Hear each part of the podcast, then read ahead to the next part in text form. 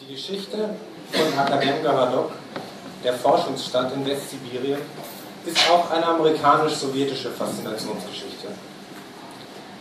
Angefangen mit der Erschließung Sibiriens durch die ersten wissenschaftlichen Expeditionen im 19. Jahrhundert bis zum heutigen Tag werden geografische und kulturelle Gegebenheiten Sibiriens mit jenen der Vereinigten Staaten verglichen. Novosibirsk, die erste große Industriestadt, in deren unmittelbarer Nähe schließlich Akadem Garadok gegründet wurde, bekam wegen ihres rapiden Wachstums in den 20er Jahren den Spitznamen Sibchik, sibirisches Chicago oder Chicago des Ostens. Immer wieder waren amerikanische Abenteurer fasziniert von diesem riesigen Land. 1959 landete Richard Nixon in Novosibirsk, um das große Wasserkraftwerk am Fluss Ob zu besichtigen. Der mitreisende Reporter von der New York Times sah sich in der sibirischen Metropole an die Frontiererfahrung im amerikanischen Westen erinnert. Beeindruckt vom gigantischen industriellen Komplex und die im Bau befindliche sibirische Abteilung der Akademie der Wissenschaften, meinte er, hier in Sibirien Grundlagen einer poststalinistischen Gesellschaft zu erkennen, deren Erfolg sich auf industrielle Entwicklung und wissenschaftlichen Fortschritt gründen sollte. Harrison Salisbury erinnert sich an seinen ersten Besuch Mitte der 40er Jahre. Das Novosibirsk von 1944 war eine Stadt im Krieg. Eine Stadt evakuierter Industriebetriebe, evakuierter Arbeiter, in Lazaretten liegender Truppen, eine Stadt der Flüchtlinge, Deportierten und Zwangsarbeiter. War das Zentrum des westsibirischen Kriegspotenzials. Eine Stadt, deren Einwohnerzahl von weniger als einer halben Million plötzlich auf über eine Million angewachsen war. Der gewaltige Bahnhof von Novosibirsk, der größte an der transsibirischen Strecke, mit Wartesälen, die fast so riesig sind wie die des Grand Central in New York, war ein Engpass, durch den täglich Zehntausende von Menschen durchgeschleust wurden. Der Boden des Bahnhofs war vollgepackt mit schlafenden Flüchtlingen, sich ausruhenden Soldaten, Familien, die nach dem Osten wollten, Familien, die nach Westen zogen. Heute hat Novosibirsk ungefähr eine Million ständiger Einwohner. Es ist ein neues Kraftzentrum, das vorwärts stürmt mit einem Elan und einer Energie, wie wir sie aus den Feldzügen im Krieg kennen. Novosibirsk soll der Mittelpunkt des großen, neu industrialisierten Sibiriens werden, das Russland in den nächsten 15 oder 20 Jahren aufzubauen gedenkt. Billige mechanische Kraft ist ein Fundament des neuen Sibiriens. Das andere ist die Wissenschaft. Im Sommer 1959 war die Stadt der Wissenschaft noch weitgehend im Rohbau begriffen. Ein Bauplatz inmitten roter Erde. Die Gelehrten und Pädagogen werden in den neuen Hochburgen der Wissenschaft Lebens- und Arbeitsbedingungen vorfinden, die mindestens gleichwertig und in vielen Fällen besser sind als die Moskaus oder Leningrads. Sie erhalten verlockende Gehälter und werden schnell befördert. Die Losung heißt, geh nach Osten, junger Wissenschaftler. Viele folgen diesem Ruf. Kein Mensch weiß, ob dieses Experiment glücken wird. Aber wie fast alle amerikanischen Besucher Sibiriens im Jahr 1959 habe auch ich das Gefühl, wir hätten vieles mit dem sibirischen Volk gemein. Wenn man den Reden der Leute lauscht, fühlt man sich in die Tage zurückversetzt, als die Planwagen sich ihren Weg durch die Prärie bahnten. Wir sehen die Amerikaner gern in Sibirien, sagt er.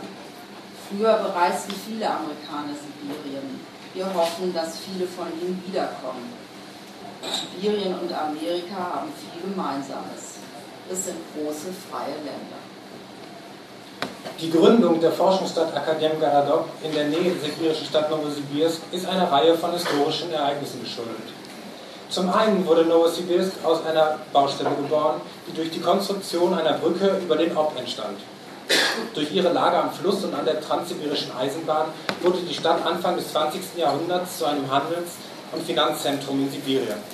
Es war wiederum der Lage an einen Verkehrsknotenpunkt geschuldet, dass die Stadt 1941 infolge der deutschen Invasion in Russland eine neue Bedeutung erlangte. Die Evakuierung großer Teile der Industrieproduktion aus Westrussland in die Gegend hinter dem Ural ist ein weiterer Grund für, für die wachsende Bedeutung von Novosibirsk. Von einer landwirtschaftlich orientierten Produktion wurde hier nun auf Schwerindustrie und Militärtechnik umgestellt. Dies ist der Ausgangspunkt für die Entwicklung, die Novosibirsk zu einer bedeutenden Stadt im Kalten Krieg machte. Die Eröffnung einer sibirischen Abteilung der Sowjetischen Akademie der Wissenschaften erfolgte 1944 als Effekt der Verlagerung der Industrie. Sie machte Novosibirsk zusätzlich zu, zu einer wichtigsten, wichtigen Bildungsstätte in Sibirien. Das führt wiederum zur Entscheidung, am Ufer des Hauptstausees Akadem Garadok, das Akademikerstädtchen, zu bauen. Von 1956 an setzte sich der Mathematiker Michail Lavrentiev für den Bau eines interdisziplinären Wissenschaftszentrums ein. Er rief hochqualifizierte Kollegen aus Moskau und Leningrad herbei. 1957 wurde der Bau mit Unterstützung von Parteichef Nikita Khrushchev bewilligt. Dieser sah in der Forschungsstadt die Chance auf eine Dezentralisierung der Wissenschaft.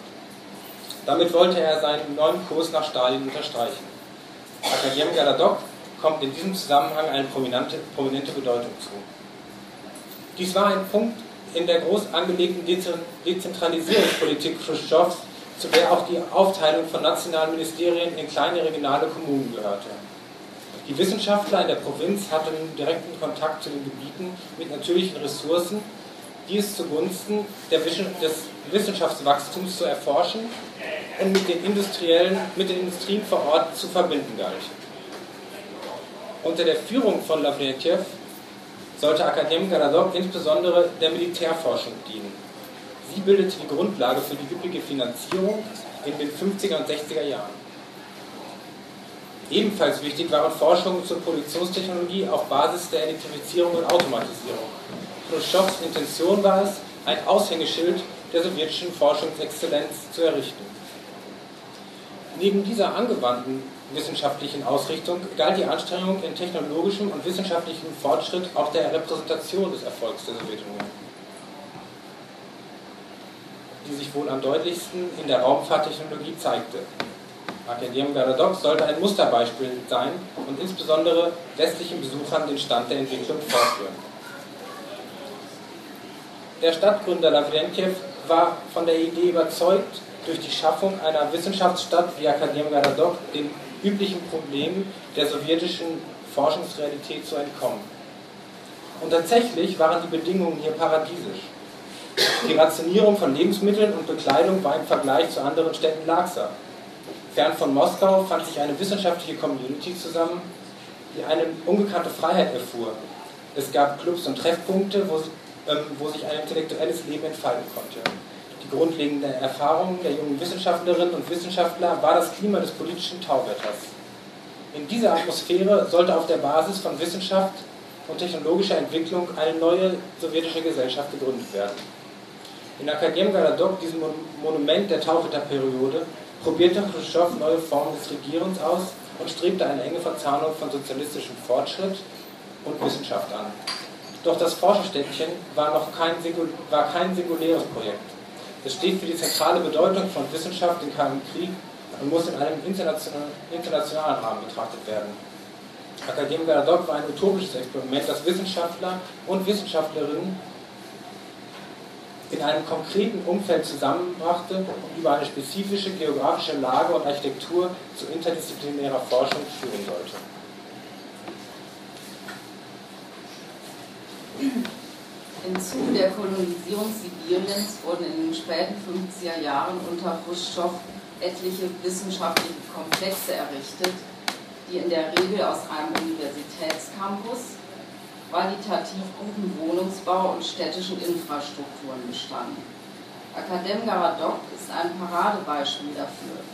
Der Ort ist auch deshalb so interessant, weil es hier zu einer Allianz zwischen zwei ungleichen Interessengruppen kam sogenannten Apparatschicks, die von Moskau aus eine Kontrolle der sibirischen Weiten anstrebten, und den Wissenschaftlern, die nach Sibirien gingen, um frei von bürokratischen Zwängen forschen zu können.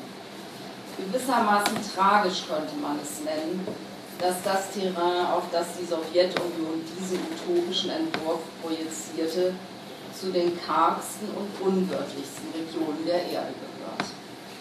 Hier war es möglich, zwei einander im Kern widersprechende Vorstellungen zu synthetisieren. Die Kontroll- und Kolonisierungsstrategien des kommunistischen Regimes von Land und seinen Bodenschätzen auf der einen und die Widerstands- und Emanzipationsbestrebungen der Scientific Community auf der anderen Seite.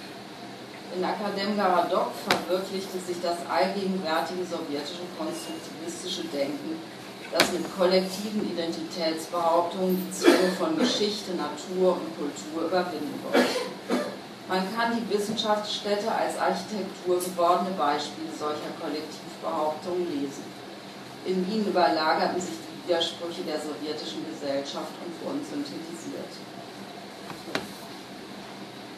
Während Moskau dachte, es würde mit Akadem Galadok ein Kolonisierungsvorhaben finanzieren, ging es für den Gründer Lavrentiev vor allem um eine bestimmte Autonomie des Denkens, um ein wissenschaftliches Arkadien mitten im Wald, gesäumt von Backsteinarchitektur. Außer einem Hotel hatte kein Gebäude mehr als fünf Stockwerke. Genau richtig für eine geheime Stadt. Die Wege dazwischen verloren sich im Wald. Analog zu einer westlichen Suburb sollte Natur Zivilisation verstecken. Sie diente als Tarnnetz mit den Absichten, die durch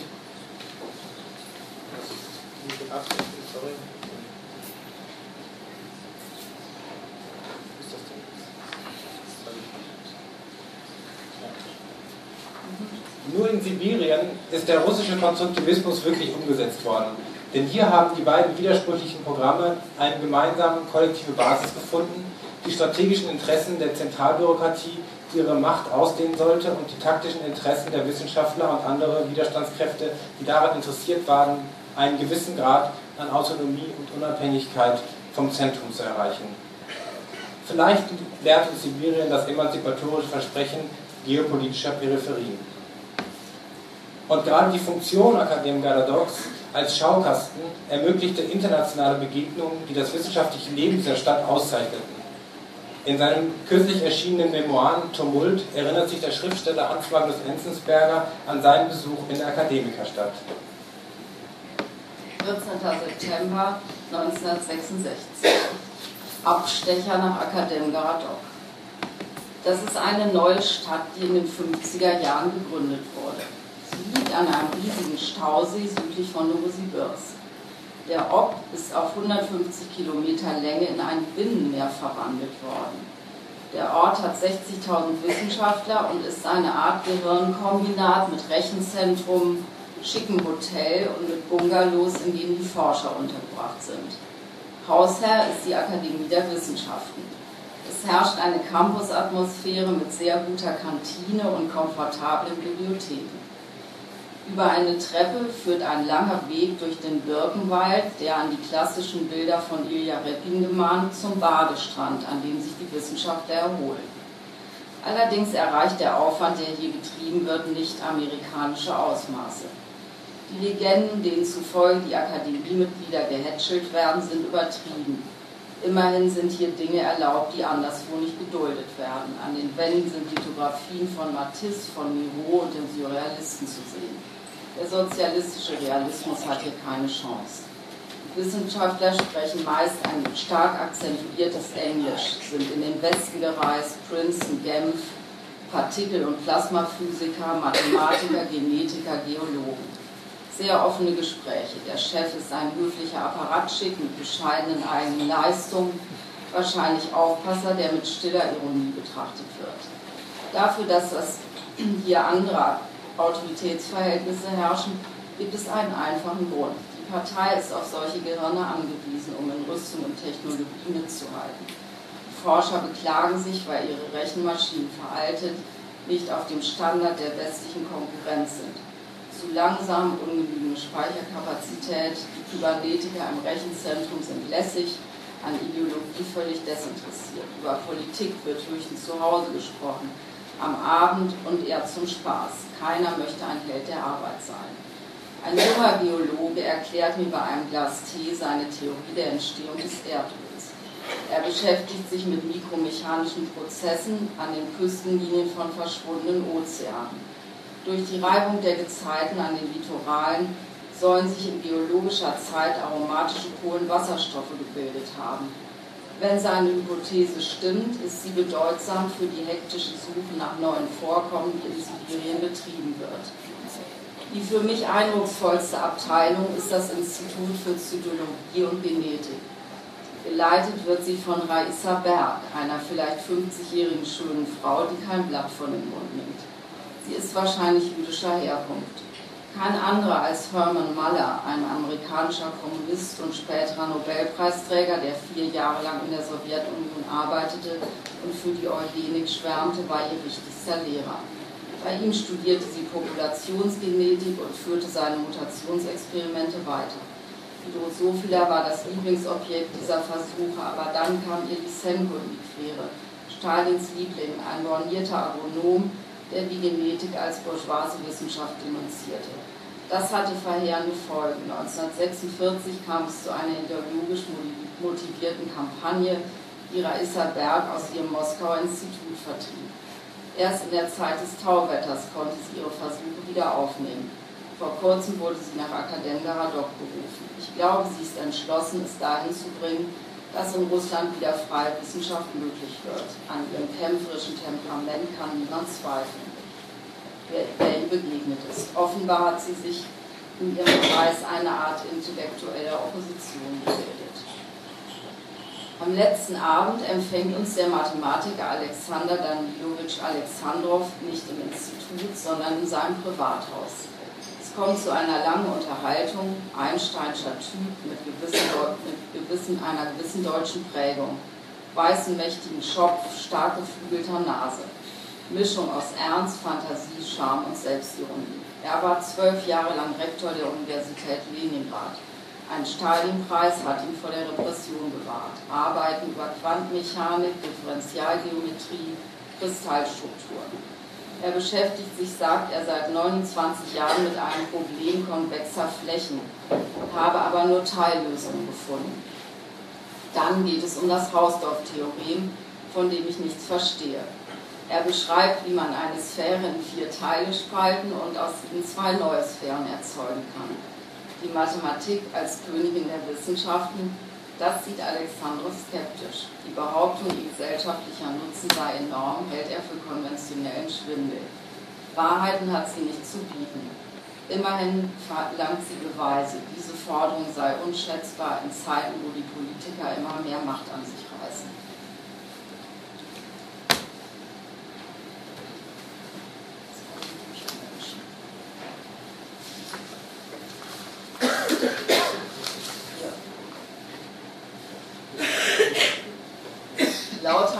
Im Wald.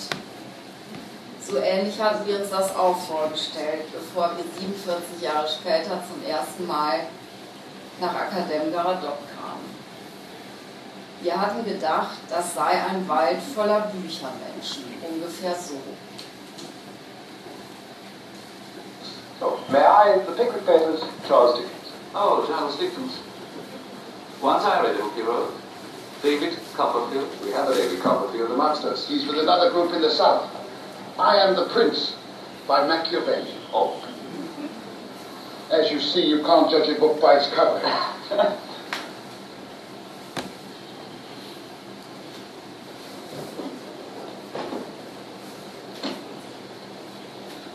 I am Jane Austen's Pride and Prejudice. I am Jane Austen's Pride and Prejudice. Also feel the same. My brother is Volume 1. My brother is Volume 2. It's a great pleasure to meet you.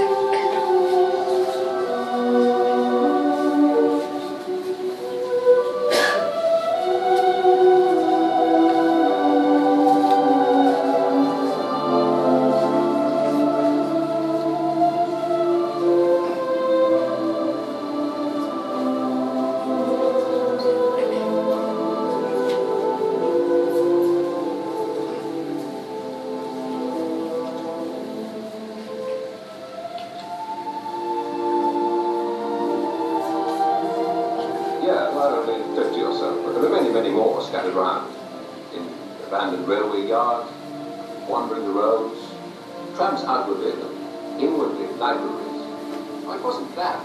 It just so happened that a man here, a man there, uh, loved some woman. And rather than losing, he. We came together. We're the minority of undesirables crying out in the wilderness. But it won't always be so. One day we shall be called on one by one to recite what we've learned. And then books will be printed again. And when the next age of darkness comes, those who come after us will do again as we have done. I have one with me, yes.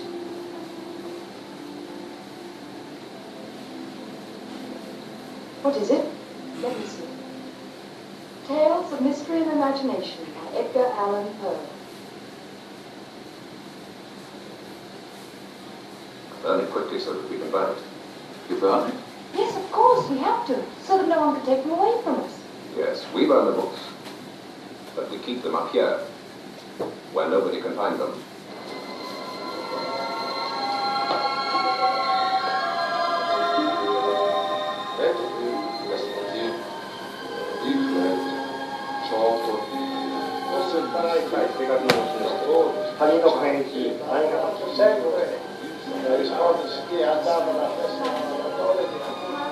16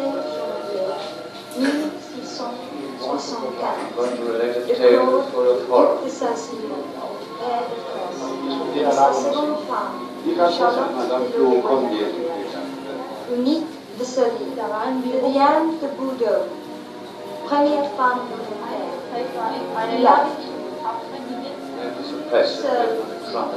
et pas de garçon. Il doit finir avec How much there is to tell. At that moment,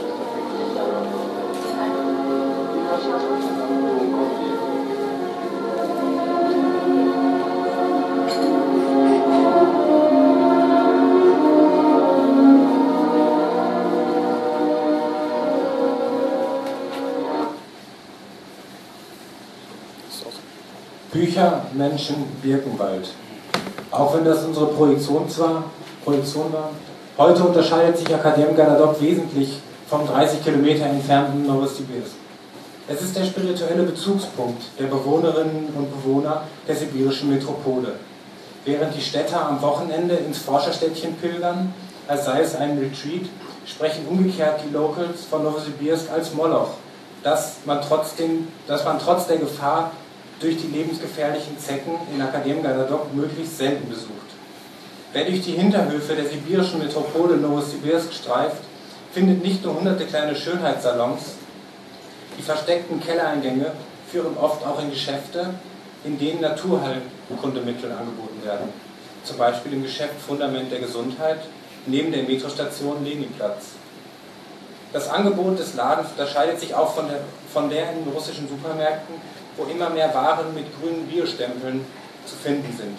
Die Ladenarchitektur verleiht dem Geschäft eine apothekenähnliche Aura und den natürlichen Kosmetika, indischen Wohlfühltees und deutschen Müslitüten hinter der Theke einen medizinischen Charakter. Die Sorge um das Selbst trägt in Novosibirsk allerdings stark synkretistische Züge. Diesen Eindruck erhält man jedenfalls beim Betrachten der Stände in Markthallen, an Kauf, in Kaufhäusern, die neben Naturheilprodukte auch Mineralien und Glücksamulette anbieten. Zahlreich sind die Aushänge in einschlägigen Läden und vegetarischen Restaurants, die Yogakurse und ähnliche spirituelle Treffen bewerben. Vor einigen paar Jahren eröffnete das Gesundheitszentrum Frieden, das auf vegetarische und vegane Speisen setzt. Bei Eintritt erhält man an der Garderobe Hausschuhe, in denen man es sich im Birkenholz verkleideten Speisesaal gemütlich machen kann. Und wessen Drang nach Gesundheit nach dem Verzehren eines Frucht- oder Gemüsecocktails immer noch nicht gestillt ist, der kann sich im anliegenden Servicebereich beraten lassen, schamanische Trommeltechniken ähm, erlernen und Tee, Öle und ökologische Produkte aus der Region erstehen. Die Inhaberinnen des Ladens sprechen von einer Mission im Namen der Gesundheit. Sie tragen Kimono, Dreadlocks und ihre Hände sind mit Henna-Tattoos verziert. Eine Gesundheitspflege, die auf natürlichen Wirkstoffen basiert, hat in Russland eine lange Tradition.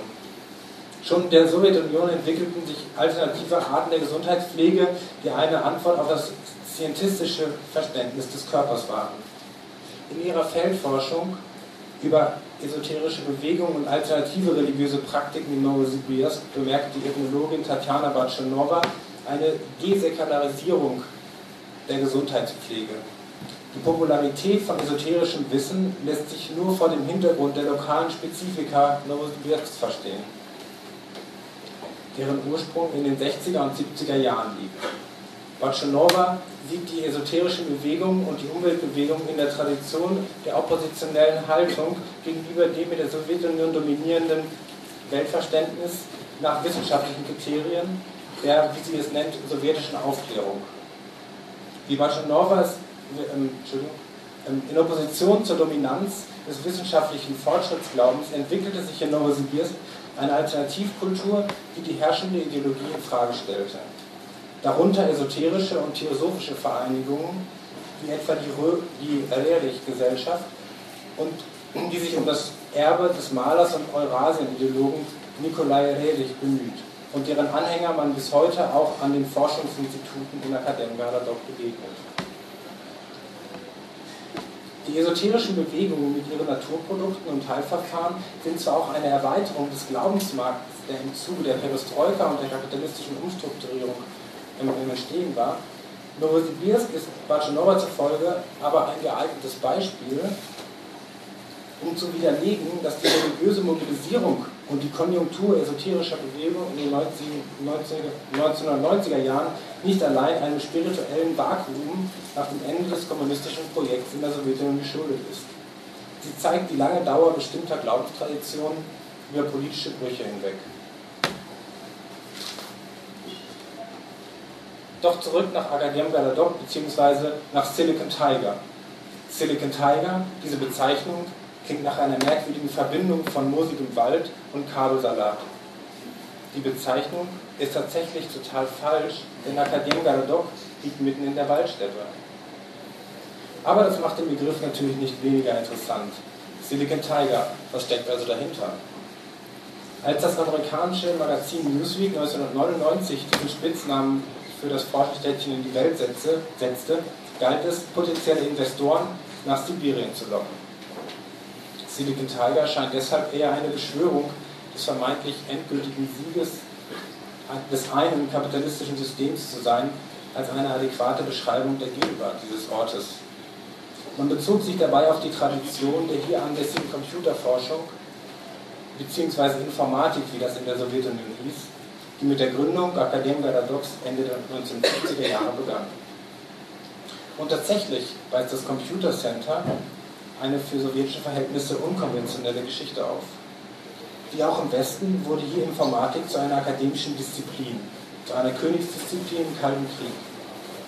Auch die Kybernetik, unter Stalin noch als bürgerliche Pseudowissenschaft denunziert, konnte unter der neuen Linie Khrushchevs in Akadem Galadok Fuß fassen. Das lag unter anderem an den wirtschaftlichen Reformen nach dem Muster der Dezentralisierung. Zentrale Ministerien wurden abgeschafft zugunsten einer regionalen Kontrolle der Produktionszweige. Das hatte eine verheerende Wirkung auf die bürokratische Organisation der Wissenschaft zufolge. Wirtschaftliche Einbußen waren das Ergebnis. Die Computertechnologie weckte ab den frühen 1960er Jahren die Hoffnung, ein Wundermittel gegen das planerische Chaos, Chaos darzustellen. Kybernetische Steuerung sollte die Kontrolle der gesamten nationalen Wirtschaft übernehmen.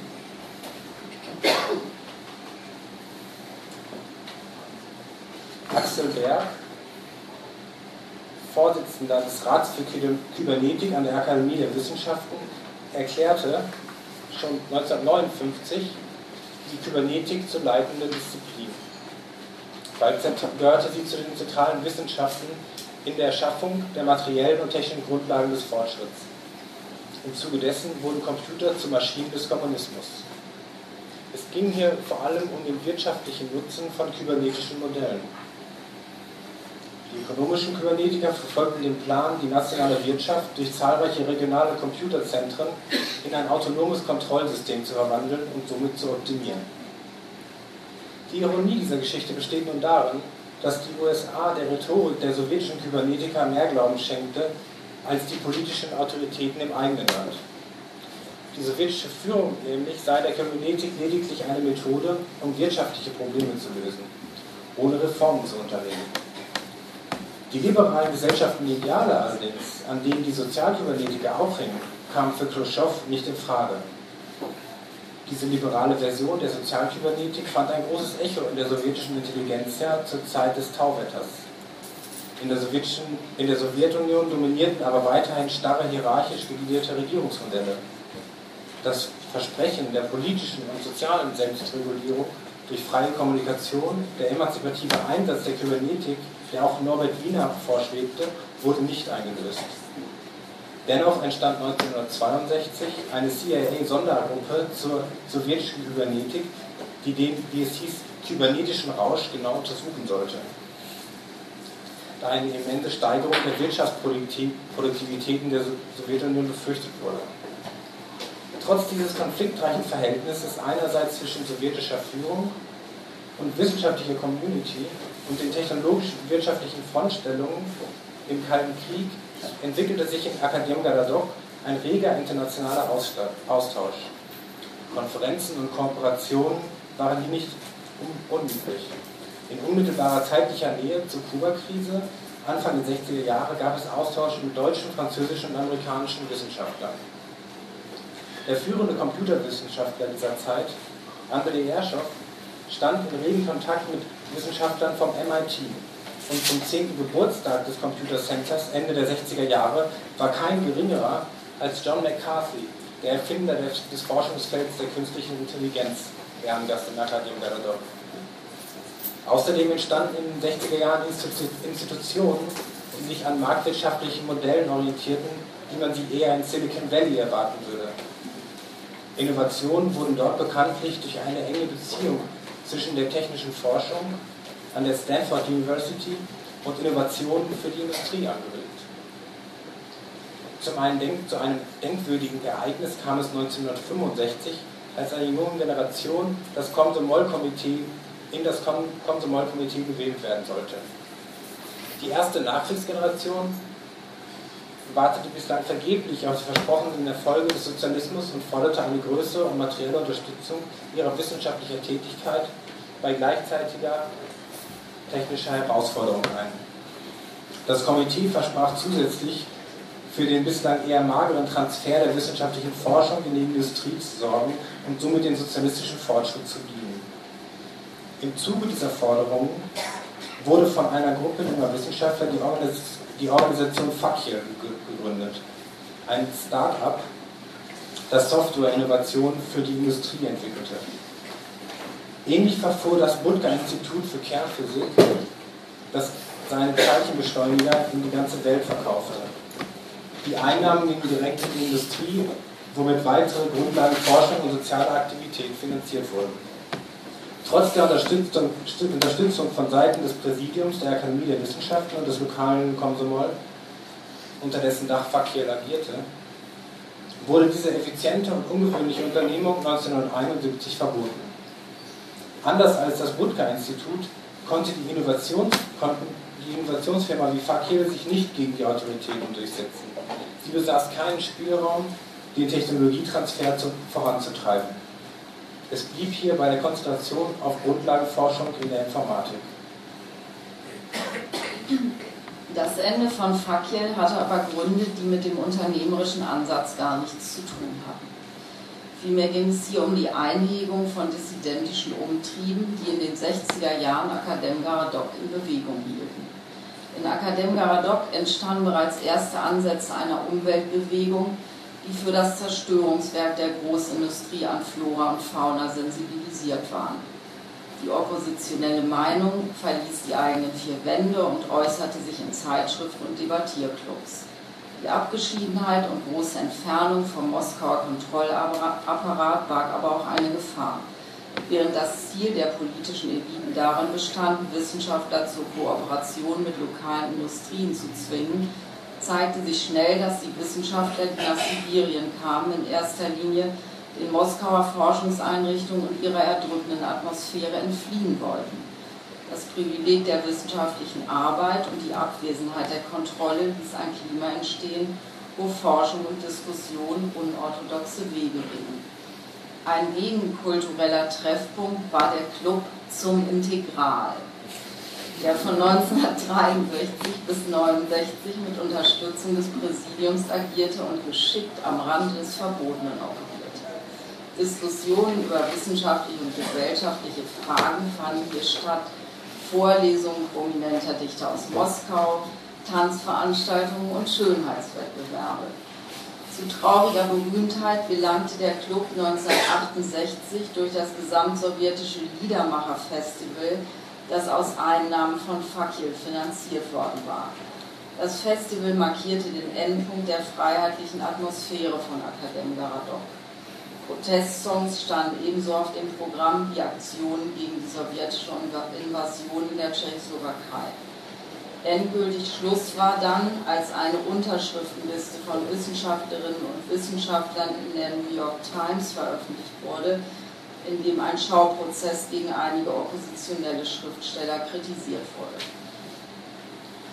Der Ruf des Clubs als Keimzelle für kulturellen und politischen Widerstand im Gedächtnis von Akadem Garadok ist bis heute präsent. Es gibt ein Privatmuseum mit etlichen Einrichtungsgegenständen und Devotionalien aus dem Club von der Tasse bis zur Pelzmütze des Stadtgründers Lavrentjew. Hier finden regelmäßig Salonabende statt und man pflegt den Mythos von Akadem. Und das geht auch bis in die Geschichte des russischen Punkrock.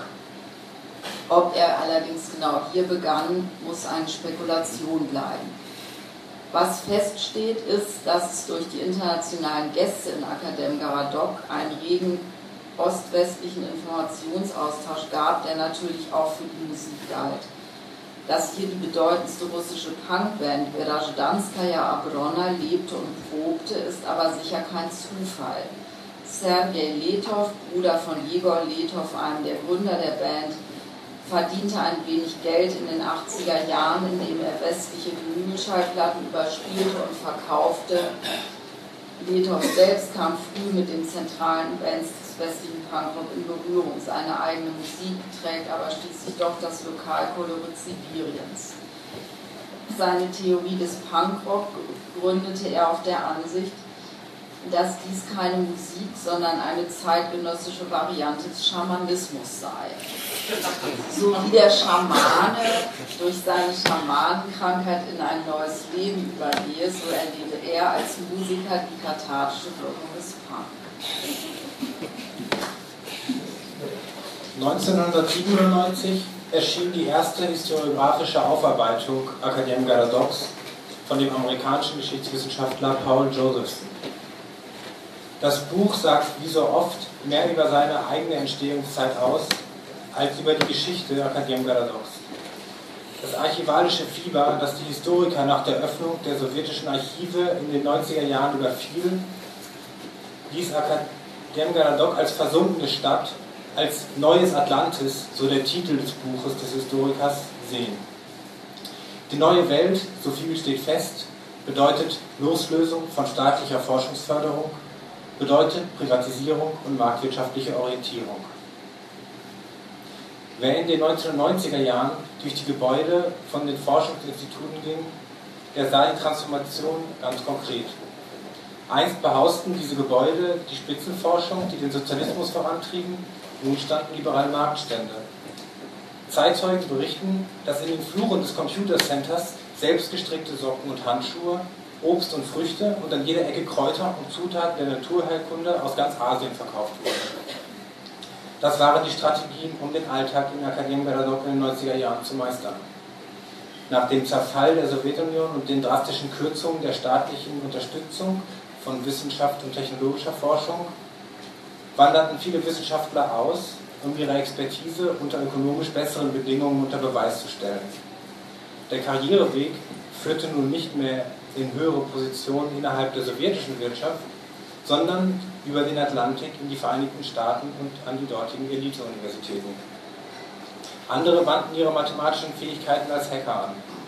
Im Gegensatz dazu versuchten IT-Unternehmen wie Intel Corporation oder IBM ihre Software- und Technologieentwicklung in dem nun Silicon Tiger genannten Akademikerstädtchen outzusourcen und eröffneten Zweigstellen in Akademie Ladok. Kaum verwunderlich, dass die unternehmerische Tradition der Zentren zur Förderung des, der wissenschaftlich-technischen Kreativität, die sie in der Organisation Fakir und manchen Physikinstituten wiederbelebt wurde. Schon während der Perestroika entstanden diese Organisationen der angewandten Wissenschaft. Die dort vermittelten Skills waren die Grundlage für viele Businessmen, die in den 90er Jahren zu einflussreichen Unternehmern wurden. Unter ihnen auch Michael Chodorkowski. Er gehört zu den Profiteuren dieser Ausbildung. Sollte also erst die Privatisierung erfolgreiche und innovative Forschung möglich gemacht haben? Diese These würde hervorragend zum neoliberalen Narrativ der Befreiung der Forschung von den staatlichen Fesseln durch marktwirtschaftliche Transformation in Russland in den 90er Jahren passen. Nur in der neoliberalen Imagination kreiert der freie Markt autonome Gesellschaften und in der Folge auch autonome Wissenschaft. Eine teleologische Deutung von Modernisierungsdynamiken, die autonome Wissenschaft an marktliberale Verhältnisse koppelt. Doch, wer hätte das gedacht? Die sibirischen Forscher sahen das Ende der 90er ganz anders. Ein Blick auf verschiedene Strategien von Forschungsinstituten in Galadok, die während der ökonomischen Krise Ende der 90er Jahre ihre Forschung und das Überleben sichern, zu sichern versuchten, zeigt ein anderes Bild. Die ökonomischen Strategien wurden weniger als privatwirtschaftliches Unternehmertum verstanden, als vielmehr in Bezug auf sozialistische Modernisierungs in Bezug auf sozialistische Modernisierungsansprüche die neuen Möglichkeiten zu nutzen versuchte. Die US-amerikanische Ethnologin Amy Netto hat in ihrer Feldforschung beobachtet, dass sich Wissenschaftler des Budga-Instituts für Nuklearphysik auf die quasi kapitalistischen Unternehmungen in den 1960er Jahren in Akademie Garadok beriefen. Sie sprachen nicht von einer Befreiung der Forschung in der Transformationszeit. Die Rede von der Insel des Sozialismus im Kapitalismus machte die Runde. Der Gewinn durch marktorientierte Forschung wurde hier umgelagert auf Grundlagenforschung, statt in Privateigentum verwandelt zu werden. Angewandte Forschung war hier keine Gefahr für die Wissenschaft an sich, sondern ein Weg, wissenschaftlichen Fortschritt zu gewährleisten. Der Witz an dem Ganzen ist, dass eine unter sozialistischen Bedingungen kapitalistische Strategie unter marktwirtschaftlichen Bedingungen im Verständnis der Akteure zu einer sozialistischen Strategie wurde die mit einer wissenschaftlichen Ethik verbunden ist, die auf sozioökonomische Modernisierung und auf Fortschritt beruht.